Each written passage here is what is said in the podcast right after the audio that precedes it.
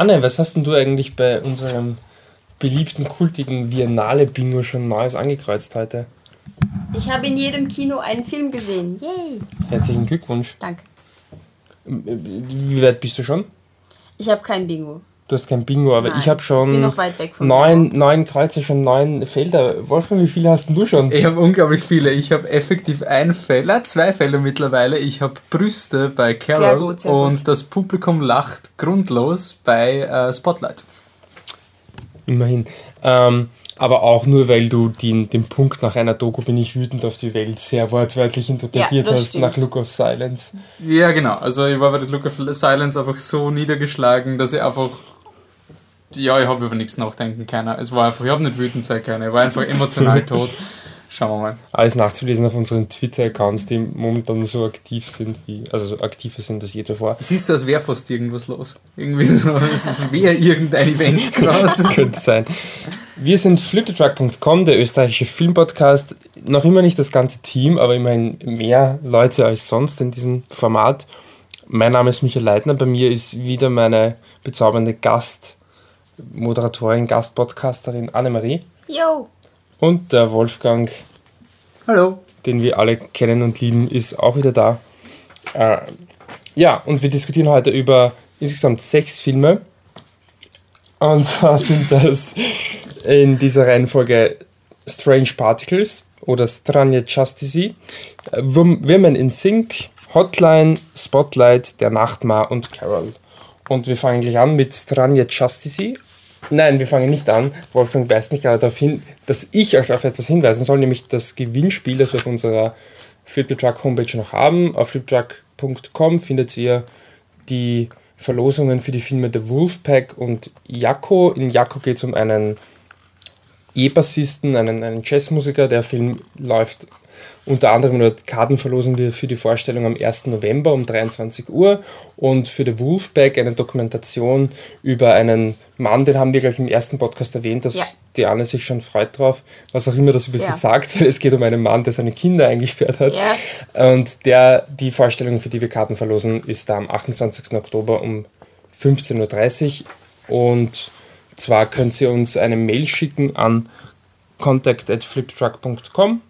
Nein, Blödsinn, gewinnspiel.fliptruck.com, wo auch immer ihr wollt. beides. Oder auf Facebook findet ihr das Gewinnspiel auch, da könnt ihr uns auch kommentieren, hey, wir wollen die Karten haben.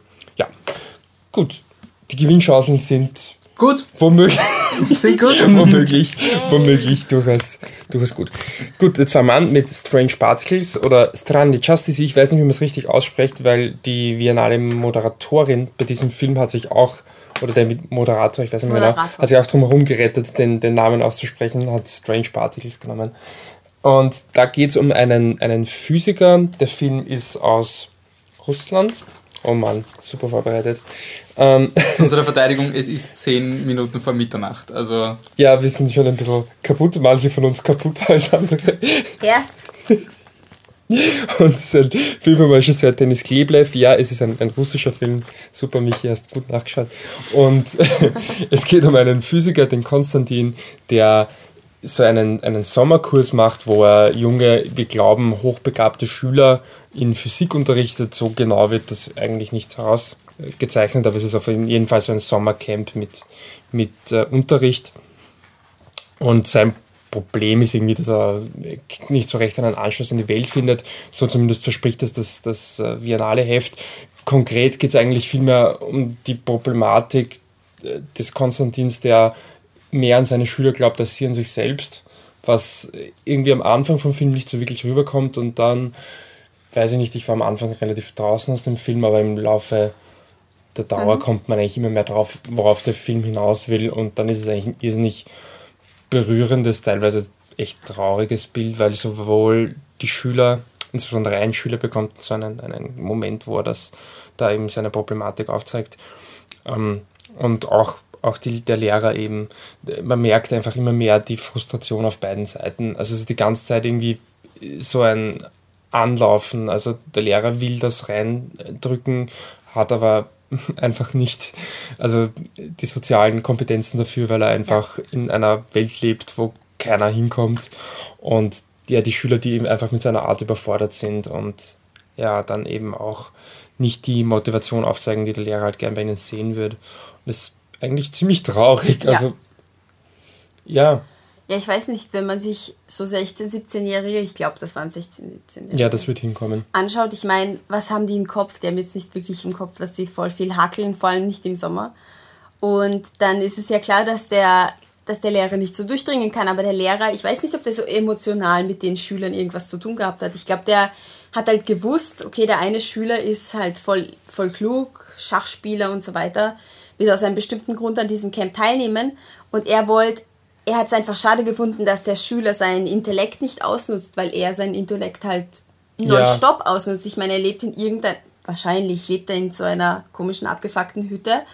Und äh, was hat er? Er, er halt ein bisschen Essen, ein Ofen, geht spazieren und löst andauernd irgendwelche physischen, physikalischen Probleme. Und das ist halt sein Leben und ich glaube, er erwartet das von anderen Leuten. Und ich, ich habe nicht das Gefühl gehabt, dass er emotional zu diesem Schüler als Mensch so eine Connection gehabt hat, sondern eher zu dessen Intellekt und deswegen enttäuscht war, dass der sein Intellekt nicht ausnutzt. Ich finde auch, man merkt ganz einfach, was es, wie halt ein Lehrer ohne sozialen Kompetenzen funktioniert, Ja. wenn er noch so klug ist, nämlich gar nicht. Das war irgendwie so ähm, auch ein, einer der Kernaussagen. Aber davor haben wir noch einen anderen Film, also davor, ähm, das war, der Film ist relativ kurz mit 51 Minuten, das macht auch gut, ja, lässt, ist, lässt keine Fragen offen, aber es ist auch nicht so unnötig lang wie vielleicht ein oder andere Film. Und deswegen, weil der Film so kurz war, gab es davor einen anderen Film, Women in Sync von Iris Saki, ein israelischer Film, ähm, wo die ähm, Regisseurin eine Kamera über einem ähm, Friseursessel, also über so einem Haarwaschsessel installiert hat und dann ähm, alle möglichen Frauen in einem arabischen ähm, Friseursalon mitten in ähm, Haifa, in einer israelischen Stadt, befragt hat zu aktuellen Themen. Eigentlich wollte sie, quasi sie sagt es auch im Film, dass sie am Anfang herausfinden wollte, wie sehr arabische Frauen in Israel ähm, halt schlecht behandelt werden, rassistisch behandelt werden, ist aber im Endeffekt darauf gekommen, dass es nicht so ist in der Nachbarschaft, sondern dass vielmehr von der Politik her negative Stimmen gegen arabische Frauen oder arabische Menschen auf jeden Fall ein bisschen aufkommen, aber dass es im Viertel, in dem Viertel selber keine Probleme gibt, sondern dass die Religionen in Haifa nicht so wie in anderen israelisch, israelischen Städten, aber in Haifa auf jeden Fall noch gut nebeneinander leben können. Und ich mochte den Film, weil ich finde, dass die Frauen sehr stark rübergekommen sind. Ich mochte die Zwischensequenzen, weil es waren wirklich nur Szenen mit Interviews, wo man den Kopf der Frau sieht, wie sie eben die Haare gewaschen bekommt und dann eben ihre Kommentare zum aktuellen Geschehen abgibt und zwischendurch waren so ein bisschen Segmenten, Segmente wie, weiß ich nicht, Geschirr abgewaschen wird im selben Haarwaschdings oder sie gemeinsam irgendein Essen essen, was eine mitgebracht hat, also mehr, sehr familiär und das hat mir sehr gefallen, weil ich dieses, diese ganzen Geschehnisse in Israel eigentlich sehr interessant finde und mich eigentlich immer die Meinung von Frauen sehr interessiert. Ja. Mich interessiert die Meinung von Frauen auch sehr. ähm, das israelische Geschehen finde ich auch spannend. Ich habe dem Film nicht so viel abgewinnen können, aber ich, ich finde es cool, wenn er dir so viel gibt. Ähm, aber ein, ein anderer Film hat mir sehr wohl was, was äh, gegeben und äh, hat ein, ein eigentlich nicht ganz anderes Thema. Hotline von der Regisseurin Silvina Lanzmann ist nämlich auch in, geht es auch um, um Israel und zwar geht es um eine NGO, die Hotline heißt und die sich, die eigentlich fast, fast ausschließlich von Frauen betrieben wird. Der eine Mann, na ich glaube es gibt Es waren bei Einer- einem Treffen waren so zwei, okay, drei Männer. ja, aber der eine Mann, den man eigentlich hauptsächlich sieht, davon, der tut Staubsaugen. Ist das Ja. auch irgendwie so, dann so der Witz, dass quasi Genau. das mal umgedreht wird, aber das ist nur am Rande bemerkt. Eine fast ausschließlich von Frauen betriebene NGO, die sich eben mit die, die Flüchtlingen hilft. Flüchtlingen in Israel. Flüchtlinge in Israel ist ein irrsinnig schwieriges Thema, weil die eigentlich ganz selten als Flüchtlinge, also äh, als Flüchtlinge im Sinne von auf der Flucht anerkannt werden und deswegen eben kaum Rechte haben und ja, entweder werden es weggeschickt und wenn das nicht klappt, dann kommen sie halt ins Gefängnis, wo es dann auch teilweise zwei Jahre drin sind. Ähm, der Film macht es, also zeigt er quasi verschiedene Perspektiven, nicht jetzt mit Pro und Contra oder so, sondern ist ganz klar auf der Seite von, von dieser NGO und sagt eben, dass das eben schon äh, ein, ein Problem wäre, das auch zu bewältigen wäre in Israel, wo einfach sich die Politiker dagegen wehren. Aber er zeigt es insofern von verschiedenen Seiten, dass er ähm, also es gibt eine Diskussion oder zwei Diskussionen im Parlament, die sehr ausführlich gezeigt werden, die sehr sag mal, trocken sind, ja, wo es wirklich hart in die Materie reingeht und wo es halt schon ein bisschen ermüdend ist, was natürlich auch, auch ganz gut passt, weil das sicherlich auch irgendwie das, das Feeling von, äh, von, den, von den Protagonistinnen widerspiegelt, weil dies merkt man, dass das ein, ein gegen die Wand laufen ist, ein ständiges. Es gibt aber auch Szenen, wo eben wirklich die Betroffenen, das heißt die Flüchtlinge gezeigt werden, die Sachen sagen, die einem wirklich ins Herz. Also ja. es sind dann wirklich oft die simplen Sachen, wie ein Flüchtling aus Ghana, glaube ich, war er, mhm. gemeint hat, ähm, ja, ich möchte zurück, bitte. Ich, nicht, dass es daheim so toll wäre oder so, aber ich merke, dass ich in Israel nicht Er war vorher, glaube ich, zwei, drei Jahre im Gefängnis. Also. Ja, und er hat gesagt, okay, ich check, ihr wollt mich da nicht, bitte schickt mich wieder heim. Ähm, und solche Momente sind sie einfach jetzt nicht unter die Haut gehen. Und wie gesagt, der Film hat diese Momente, damit man auch quasi kapiert, kapiert man so oder so, aber dass man wirklich diese emotionale Komponente bekommt, wo man merkt, okay, da geht es halt dann auch im Endeffekt dann wieder um Einzelschicksale und um, um Menschen. Ähm, dass es aber einfach die politische Komponente nicht ausspart, finde ich ist nicht gut. Und dass er, ich meine, es ist ja an sich ein politisches Thema, aber dass es wirklich die harte politische Diskussion mit einbezieht, finde ich gut. Und ganz am Anfang gibt es eine Szene, die fast die stärkste ist, wo die äh, ja, Chefin von, von, von Hotline diese, also ihr ihr Projekt sozusagen vorstellt für. In Süd-Tel Aviv. Ja, also wirklich dem, dem Volk sozusagen näher zu bringen, näher bringen versucht. Sag mal, einem Teil von Tel Aviv. Natürlich, an. natürlich, aber eben wirklich quasi normalen Leuten unter Anführungszeichen und die sind einfach Vollgas dagegen und umzingeln sie da und beschimpfen sie, wie sie das machen kann. Und dann merkt man einfach, finde ich einfach, dass viele Ebenen drin sind. Es ist wirklich, okay, so läuft es per se in der Politik. Das, das sind quasi die schwachen Argumente der Gegner. Und dann aber auch, das Ganze ist ein grundlegendes Problem und es ist schon in den Menschen so verankert. Das, ja. Ich finde vor allem, dass interessant ist, dass es in Israel so ist, weil eigentlich wird immer aufgezählt, dass es überall auf der Welt so ist, dass, dass Leute quasi aufgenommen werden müssen oder zumindest wird der Status überprüft, wenn sie ins Land kommen, ob sie wirklich Flüchtlinge sind. Und Flüchtlinge sind und Israel hat eigentlich dieses, ich weiß jetzt nicht, wie es genau heißt, aber dieses internationale Flüchtlingskomitee eigentlich errichtet, 1951, eben wegen dem Holocaust und hält sich aber selber nicht dran. Diese Leute kommen dort ins Land und, und werden nicht überprüft, ob sie Flüchtlinge sind oder irgendwas. Sie versuchen das zwar, zwar zu machen, auch aus dem Gefängnis heraus, aber diese ganzen Angaben werden nie überprüft und sie werden einfach festgehalten oder weggeschickt so schnell wie möglich. Und es ist eigentlich sehr interessant, wie dieses Land mit so einer argen Vergangenheit so auf diese Situation reagieren kann, obwohl sie eigentlich die Ersten sein müssten, die sofort helfen. Ja, das, das ist ein Land wie ja. Israel mit seiner Vergangenheit genau. so darauf reagiert, ist eigentlich ja. erschütternd. Da wäre vielleicht, jetzt mal eine Über äh, Überleitung, da, da bräuchte man vielleicht investigative Journalisten, die da was aufdecken, uh. oder Wolfgang? Mhm. Genau, und da sind hin und wieder auch Frauen dabei, auch wenn sie nicht so prominent im nächsten Film auftreten wie in den zwei vorigen. Nein. Äh, wir reden von Spotlight, man merkt, es ist ein Mainstream-Film, weil der Wolf hat ihn gesehen, das gilt auch für Carol. Ähm, Spotlight geht um ähm, eine also Film basiert auf wahren Tatsachen, um ähm, die Journalisten des Boston Globes, die 2001 eine riesige Reihe an ähm, Missbrauchfällen der katholischen Kirche untersucht haben und versucht haben, das an die Öffentlichkeit zu bringen und sozusagen die Hürden, die dieses Team, also das, die, der Boston Globe hat ein spezielles Team gehabt, die sich halt wirklich mit in einen Fall einarbeiten. Das war eben das Team Spotlight, das wird im Film geleitet von Michael Keaton und der wird unterstützt von einem mega Ensemble an Schauspielern. Rachel McAdams ist dabei, Mark Ruffalo ist auf eine Art der Hauptdarsteller und geleitet, also die ganze Story kommt ins Rollen, weil der Boston Globe kriegt einen neuen ähm, Chef, den Leaf Schreiber, ähm, und der will halt sozusagen nicht nur den einzelnen Missbrauchfall äh, angreifen, sondern halt wirklich das System selbst attackieren. Und deswegen müssen die da wirklich detailliert ähm, schauen, dass sie handfeste Beweise kommen und der Film entwickelt sich halt vom anfänglichen, okay, ein, einfachen, also Entschuldigung, bitte nicht falsch verstehen, es ist zu spät. Ähm, einzelne Missbrauchsfälle, die man eben, wenn man es zum Anwalt bringt, noch irgendwie unter den Tisch gekehrt werden können, bis man langsam draufkommt, wie arg vernetzt es ist, was für ein sozialer Druck auf dem Ganzen ist und ähm, wie viele Macht Dinge da eben passieren. Es ist eine klassische Underdog-Story von einem kleinen Gruppen Journalisten, die die Wahrheit suchen. Der Film zeichnet die Journalisten auch sehr, sehr idealistisch. Sie wollen halt alle das, das Gute und mhm. wollen das an die Oberfläche bringen.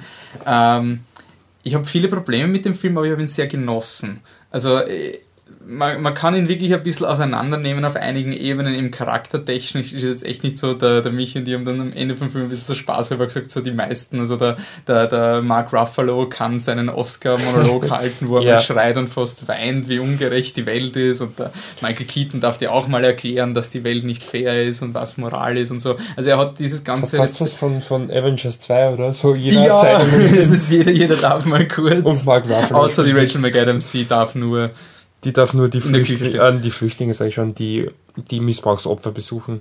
Ähm, der, der Film wird Regie geführt von Thomas McCarthy, der hat vorher äh, eben nur seinen Film The Station Agent gesehen.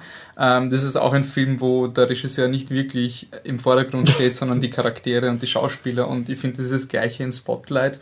Ähm, er bietet aber, was ich wirklich was ich immer mag an diesen Filmen ist, wenn sie eine Geschichte mal so aufbereiten können, dass man ihr wirklich gut folgen kann, dass man mehr oder weniger Aufklärungsarbeit be betreibt.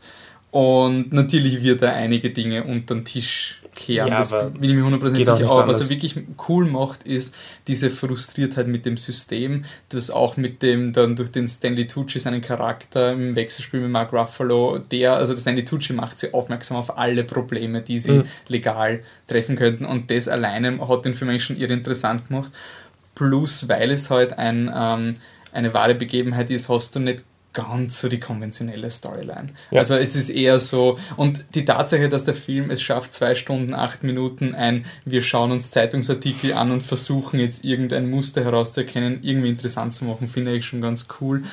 Aber ich habe aber Probleme damit gehabt. Okay.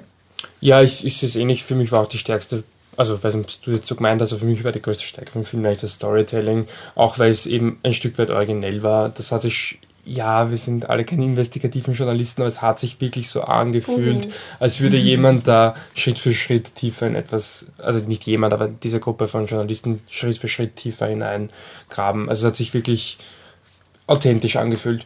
Ich habe auch meine Problemchen, Charaktere hat es nicht wirklich und ich fand es halt, Storytelling war gut, ich fand trotzdem, dass der Film halt schon sehr mh, mm, sicher war, also sehr ähm, auf, auf Nummer sicher gegangen Er riskiert ist, wenig kreativ. Hat keine, keine kreativen Aber ich muss schon sagen, ist es trotzdem da, was, was, mir dann, was ich finde, woran es sie dann irgendwie rettet, ist, dass das Drehbuch eben nicht so bei den Numbers ist. Es ist eben nicht ja, genau Drehbuch das nicht, Drehbuch nein. mit, das dann im ersten Akt ein Artikel hinterlegt wird und dann kommen es drauf, dass das die ganze Zeit da war und so. Es wirkt trotzdem irgendwie organischer. Nein, das, das Drehbuch auf jeden Fall, ja irgendwie so eine, eine lebendige Doku, wo du weißt, okay, es ist ein bisschen dramaturgisch jetzt nachgeholfen worden. Aber nicht, nicht schlimm, nicht, ja.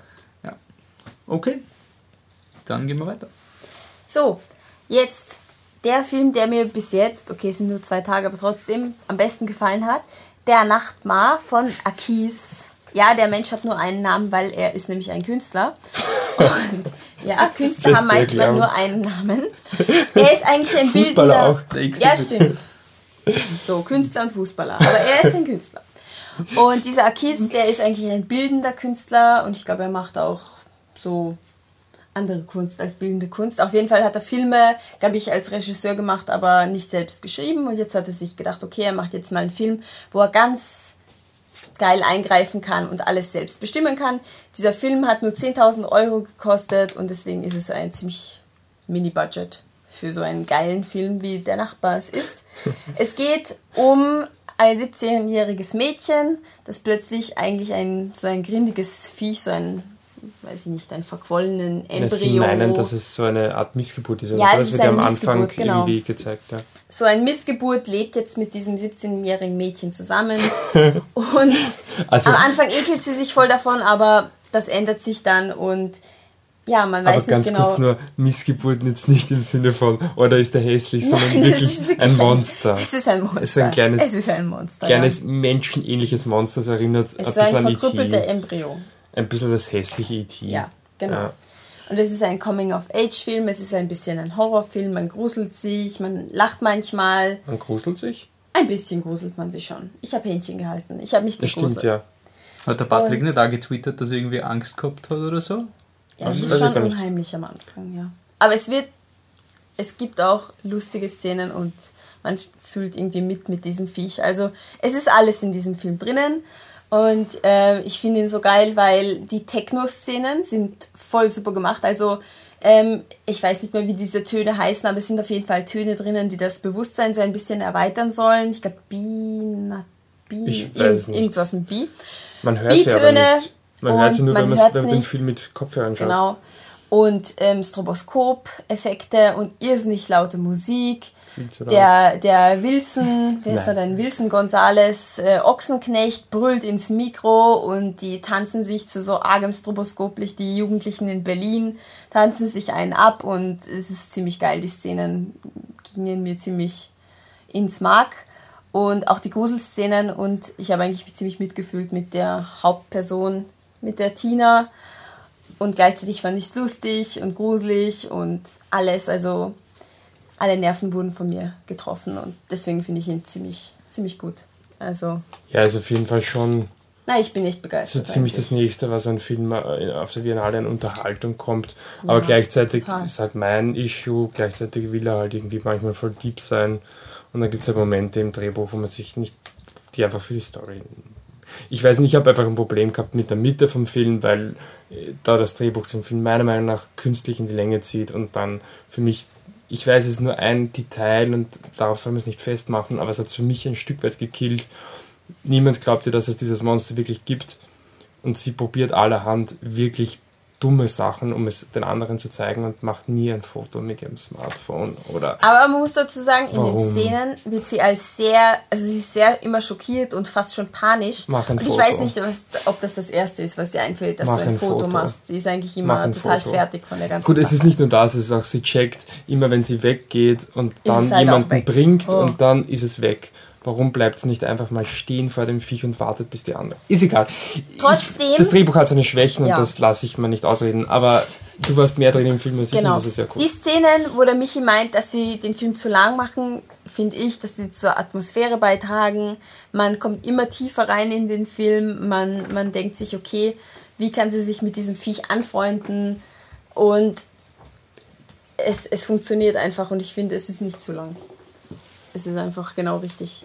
Ist einfach geil. Ja.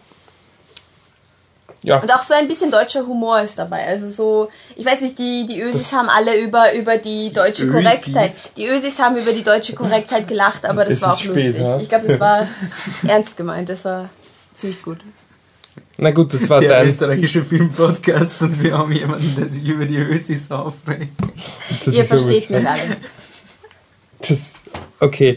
ähm, das war dein bisheriges finale Highlight. Es ist schon zart, wenn man einen Film nicht mag, mich und jemand anderen mag ihn, gell? Das ist irgendwie... Ja, Und ja.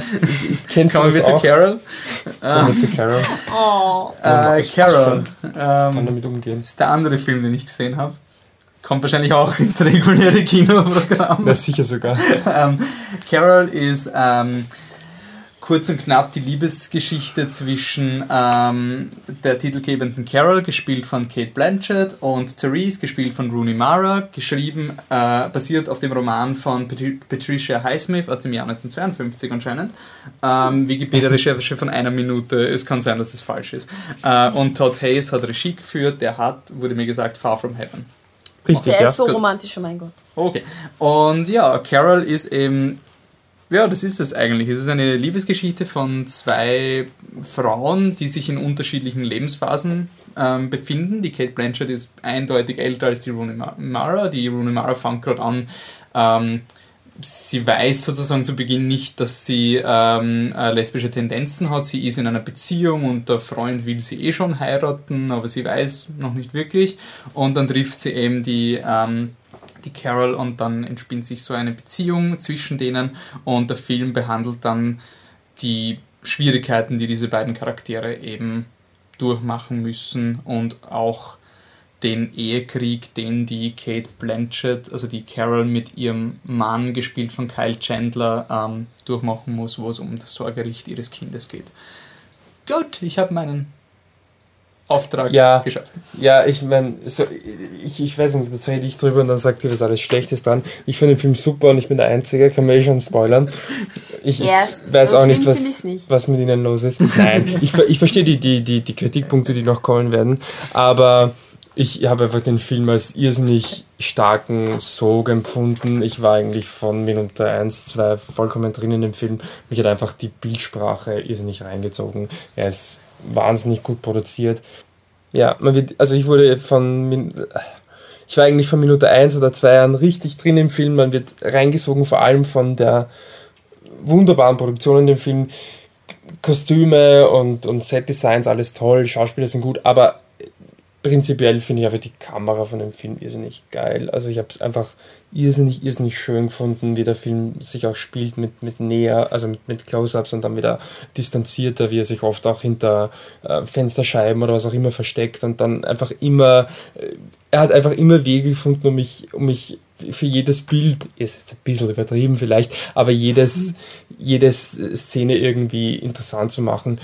Ich weiß, ihr seid nicht so begeistert von den, von den Charakteren und auch äh, von, von, der, von der Tiefe des Films, das lasse ich mir irgendwie einreden. Für mich ist es halt ein, ist auch schon so gesagt, ein, ein, eine Schwarz-Weiß-Fotografie von einem Pärchen.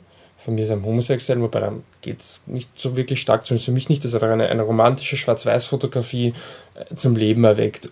Und ja, das heißt auch, dass er ein Stück weit oberflächlich bleibt. Aber für mich war es einfach wirklich, ich war so drin in dem Film und klar merkt man, ja, dass diese, diese Liebesgeschichte nicht so, ähm, wie soll man sagen, vollkommen, ähm, also ist nicht so, so, so, so, ähm, so tiefgehend, ja, also es ist wirklich so ein, okay, die, die, die Kate Blanchett verliebt sich in die Rooney Mara, die Rooney Mara verliebt sich in die Kate Blanchett aus, ziemlich.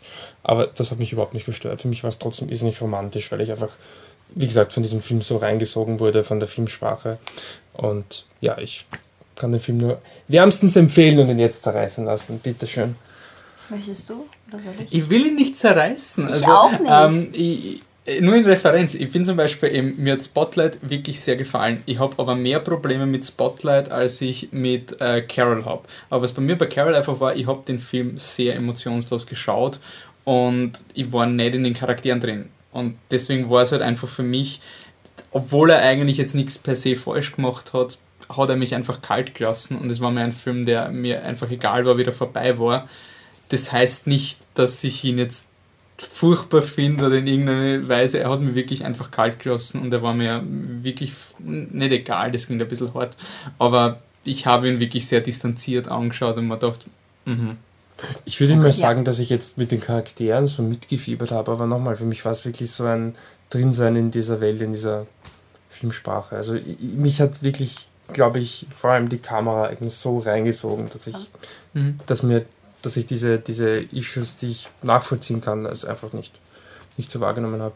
Ja, ich weiß nicht, ich habe zwar während dem Film nicht mit dem Wolfi geredet, aber mir geht es genauso, dass ich mich überhaupt nicht mit den Figuren identifizieren konnte, ihre Liebesgeschichte, obwohl du mich überzeugen kannst, ich bin eigentlich sehr romantisch, habe ich das, habe ich da überhaupt keine Emotionen gehabt, keine, keine romantischen Emotionen, dass ich mir gedacht habe, oh Gott, kommt's zusammen und irgendwas. Nein, gar nichts. Und deswegen, ich meine, ich habe verstanden, dass der Film ganz gut ist und ähm, dass die Liebesgeschichte auch relativ schön ist, aber emotional habe ich das überhaupt nicht durchge also gefühlt. Was, ich, was ich sehr schön fand am Film, die Kostüme, also 50er Jahre Kostüme, damit kann man mich eigentlich fast immer glücklich machen. Ähm, obwohl wir da ein bisschen gestritten haben wegen den Farben, ob, ob die Emotionen die Farben, also ob die Farben die Nein, Emotionen. es war nicht, das war einfach nur, ja, ich finde es nicht so wichtig, aber du hast irgendwie gemeint, dass die Kostüme waren so toll, dass man sich deswegen emotional reinfühlt und gleichzeitig hast gemeint, du fühlst dich nicht Ich emotional habe es gemerkt, dass es Das dazu da war und oder? es hat funktioniert wahrscheinlich, aber, bei Aber- mir hat es nicht funktioniert. Aber ich fand es trotzdem Okay. wunderschön und super transportiert und ich finde es eben faszinierend, dass ich Far From Heaven mit der Julianne Moore Milliardenmal ich romantischer und unglaublich, unglaublich schön und oh Gott, so herzerwärmend gefunden habe und den halt so okay. Ist halt eine Liebesgeschichte. Das wäre auch interessant zu wissen, warum mich der so Ja. total kalt lässt. Ja, aber ja, was soll's, man kann sich nicht immer einig sein. aber ich finde ihn trotzdem nicht schlimm, Carol. Ich finde ich find ihn wirklich voll okay. Nein, es ist für mich ist es ähm, wie Mr. Turner, Meister des Lichts. Das war ein Film, wo ich gewusst habe, der hat irrsinnig viele Qualitäten und alles. Er Man hat mich einfach absolut, einfach mit dem Kopf. absolut Der Kopf weiß es. kalt gelassen und aber deswegen ist es jetzt nicht irgendwie eine Wut. Aber was ich noch positiv anmerken will, ist, was ich, was ich am Film gemacht habe, war ich meine, okay, ich habe jetzt durch meine intensive Recherche herausgefunden, dass das Buch in den 50er Jahren geschrieben wurde. Also war es halt mehr oder weniger durch Source Material. Aber mhm. was ich schon nett finde, ist dieses, naja, noch nicht ganz so akzeptierte Thema in einen ultra kitschigen, in sein Setting, in das Oldschool Hollywood, die ultimativen, unsterblichen Liebesgeschichten reinzupfeffern. Das finde ich eigentlich ziemlich geil von der Idee. Also auch wenn es vielleicht nur unabsichtlich ist, weil das Buch halt damals geschrieben wurde, aber es hat schon diese so ganzen... Unabsichtlich wird schon nicht sein, ja. Genau. Ja, aber es war, es, ich habe es irgendwie cool gefunden von der Bildsprache, dass du alle diese, diese alten Liebesfilme und diese, diese also dadurch, dass die Kate Blanchett jetzt sehr wohlhabend ist, hast du halt eben diese Autos, die damals etwas Besonderes, also wirklich besonders ja. waren und diese ganzen Pagen und so. Und das habe ich irgendwie ganz lustig gefunden, dass du ein sehr altes Setting hast, sehr aktuelle Thematik, die man immer mehr Exposure irgendwie braucht. Und es wird einmal in einem im Film angedeutet vom Freund von der Rooney Mara, also zu dem Zeitpunkt noch Freund, ähm, dass halt, wenn man lesbisch ist oder schwul, dass irgendwas mit einem nicht stimmt. Und man kann vielleicht argumentieren, dass bei der Kate Blanchett da so, dass es eine Reaktion sein kann oder sonst kann man diskutieren, aber ich finde es gut, dass der Film jetzt nicht auch bei der Rooney Mara den Stempel drauf drückt dass dann dass das alle, die diese Orientierung haben, denen ist was Schlechtes passiert und deswegen so. Also ich finde, das habe ich wirklich cool gefunden, dass er das offen gelassen hat und mhm. nicht irgendwie versucht hat, jeden in eine Form reinzupressen. Okay. Ähm, ja, wenn ihr uns, äh, äh, Entschuldigung, wenn ihr uns erreichen wollt, Schreibt uns an contact at besucht unsere Homepage flipthetruck.com oder facebook.com. Da gibt es auch eine Flip the Truck-Seite, die ihr sicher finden werdet. Und ja, aber wenn ihr das ein bisschen individueller gestalten wollt und dem, ja, vor allem dem, dem Wolfgang erklären wollt, dass Carol die romantischste Liebesgeschichte aller Zeiten ist und er wieder mal verblendet war, dann Macht ihr das, indem ihr ihm auf Twitter schreibt und zwar an? Auf flip-truck, weil ich habe noch keinen eigenen Twitter-Account, der wird dann jetzt in nächster Zeit endlich gemacht werden. Noch nehme ich mir die Präpotenz heraus, für das gesamte Team zu sprechen in unserem Namen, wenn ich irgendwelche blöden Star Wars Facts ins Internet poste. Aber Michi, wenn ich sage, ja, Carol hat mich total kalt gelassen, wie kann ich dir das sagen? Ja, das sagst du am besten gar nicht. Habe ich eh schon gehört. Nein, dann at hipstersaurier, da erreicht sie mich auf Twitter. Aber Anne, wenn man sagt, dass der Nachtmann doch nichts war, als nur blöd mal die Musik laut aufdrehen, dann... Ja, das ist geil, Alter. Shots fired. Dann, und nicht ich ist, ja, und dir das nicht einfach so sagen kann, sondern das über das Social Web machen muss. Wo erreicht man dich auf Twitter? Viennese Cat, also Wiener Katze auf Englisch. Ja, wunderschön. Ähm, nicht nur der Name natürlich, natürlich. alles. Mit diesen. Äh, Darf ich noch einen Aufruf ja, starten, bevor wir aufhören? Ähm, wir wollten in unser Biennale Bingo, was wir ursuper Product Placement schon mehrmals erwähnt haben, wir sind überhaupt nicht stolz auf die Tatsache, dass das beliebt ist. Ähm, wollten wir eigentlich schreiben, dass ein Ding vom Bingo ist, die Dragé-Keksis im Gartenbaukino sind aus. Mhm. Genau. Haben wir es wurden, nicht gemacht. Haben wir Gott sei Dank nicht gemacht, weil ja. es gibt keine Dragé-Keksis. Und es, ich habe heute schon mehrmals miterlebt, wie sich Leute erkundigt haben nach Dragé-Keksis, bis dann die Erklärung gekommen ist. Die Dragé-Keksis gibt es dieses Jahr nicht, weil dieses Jahr übernimmt halt diesen Teil vom Sponsoring anscheinend oder haben sie einen anderen Sponsor, gibt es deswegen die A1 Twitter Wall statt Rocher-Keks ist. Woraufhin die Person, die sich erkundigt hat, ähm, meine Gedanken ausgesprochen hat und gesagt hat, ja, die Tweets, Tweets kann ich nicht essen. ich bin dafür, dass wir jetzt das Hashtag Bring, Bring Back Kekse irgendwie starten und diese Twitter-Wall zu spammen. Also, wenn ihr das twittert, dann hat jemand den Podcast bis zum Ende gehört. Yay! Das war's, oder? Ja. Tschüss. Ciao. Tschüss. Way too long.